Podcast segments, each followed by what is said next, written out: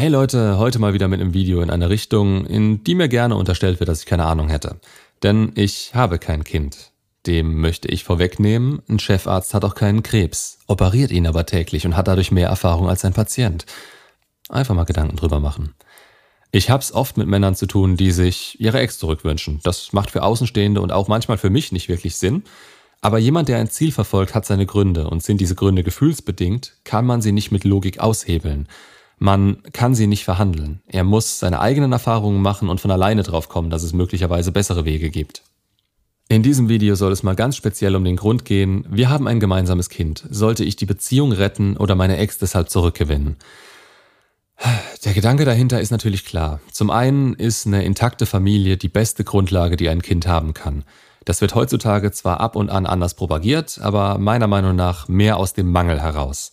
Jemand, der sich getrennt hat oder getrennt wurde und ein Kind hat, der hat eben nicht mehr die Möglichkeit darauf, eine Familie für das Kind zu stellen. Und das bedeutet nicht, dass er oder sie nicht ihr Bestes geben kann. Es hat halt Gründe, weswegen Vater und Mutter zusammen dieses optimale Konstrukt fürs Kind abgeben. Denn einer allein kann gar nicht alle Eigenschaften in sich verbinden und diese vorleben, beziehungsweise die Art von Liebe geben, die Vater und Mutter gemeinsam geben könnten.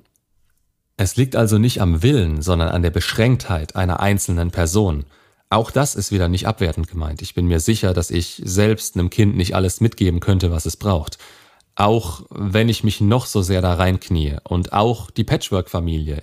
Jeder kennt irgendwem, bei dem das funktioniert und münzt das dann sofort auf alle anderen um. Es müsste also kein Problem sein, wenn man den Vater oder die Mutter einfach ersetzt, oder?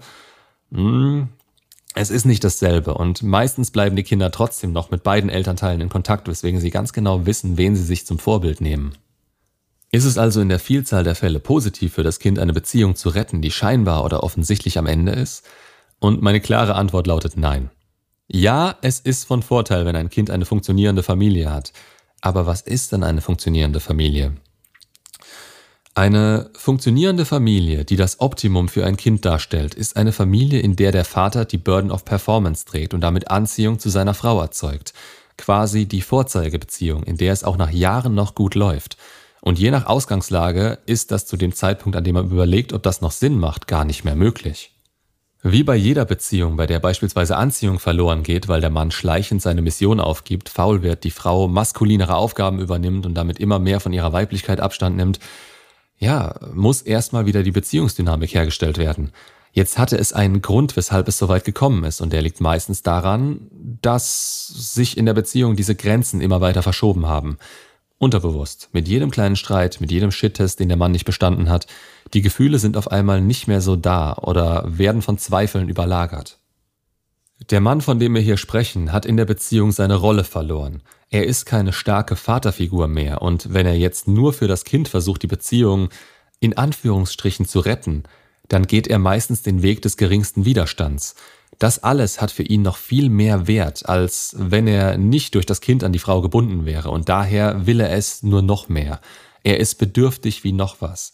Daher kann er sich keine gescheite Position schaffen, von der aus er wieder Anziehung bei der Frau erzeugen kann.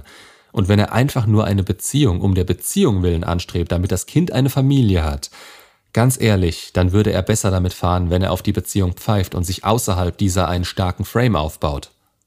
Das ist dann nicht das absolute Optimum, aber es lag auch nicht wirklich in seiner Macht, das zu ändern, und es ist wirklich um Längen besser, als wenn er betaisiert in dieser Beziehung bleibt und seinem Kind vorlebt, wie es ist, wenn der Vater absolut nichts mehr zu melden hat oder die Mutter seine Eier in einem Säckchen um den Hals trägt. Die Vorbildfunktion ist das Wichtige, was man irgendwann an das Kind weitergeben kann. Und die kommt aus seinem Frame heraus. Ist es also möglich, die Beziehung auf ein neues Level zu bringen, indem man die Beziehungsdynamik wiederherstellt, dann ist das eine gute Sache. Nur wird das nicht ohne persönliche Entwicklung des Mannes passieren. Es wird nicht passieren, wenn er Angst hat, dass die Frau ihn irgendwann wieder verlassen wird und er daraufhin inkongruent oder schwach wird.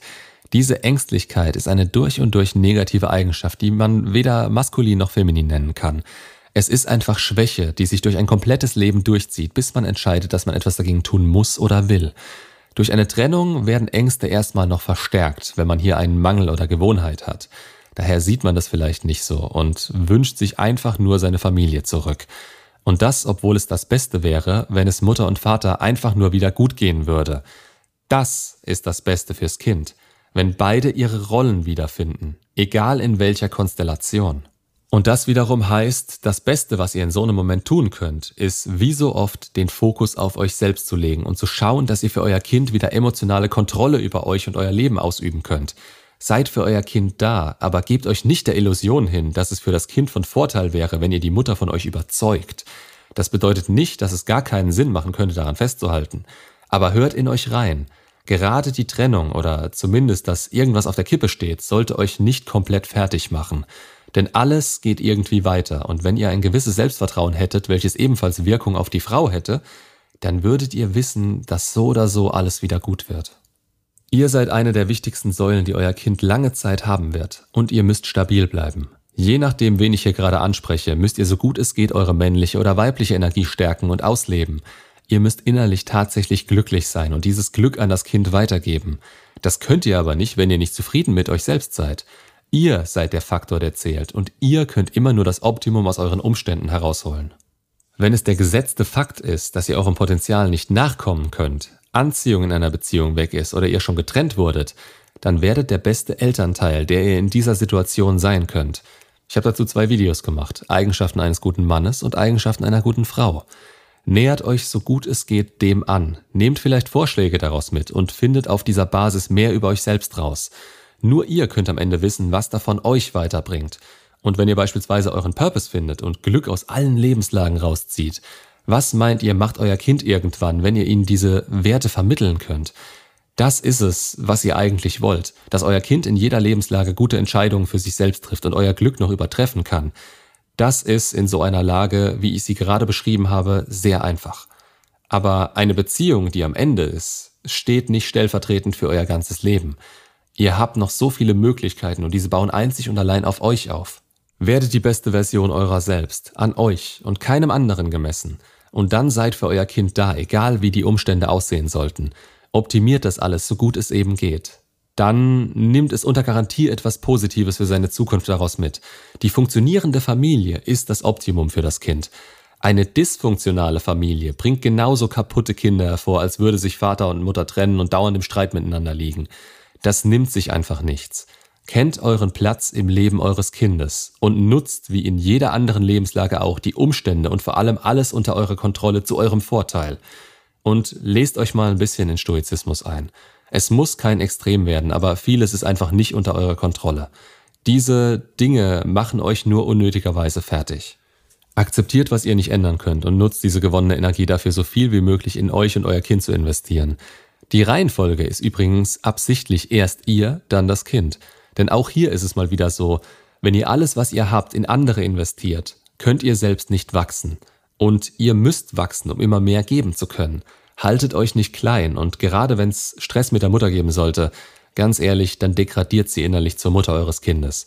Denn solche Personen halten euch nur dann klein, wenn ihr mehr in ihnen sehen wollt, als sie für euch sind. Macht's gut und bis zum nächsten Video.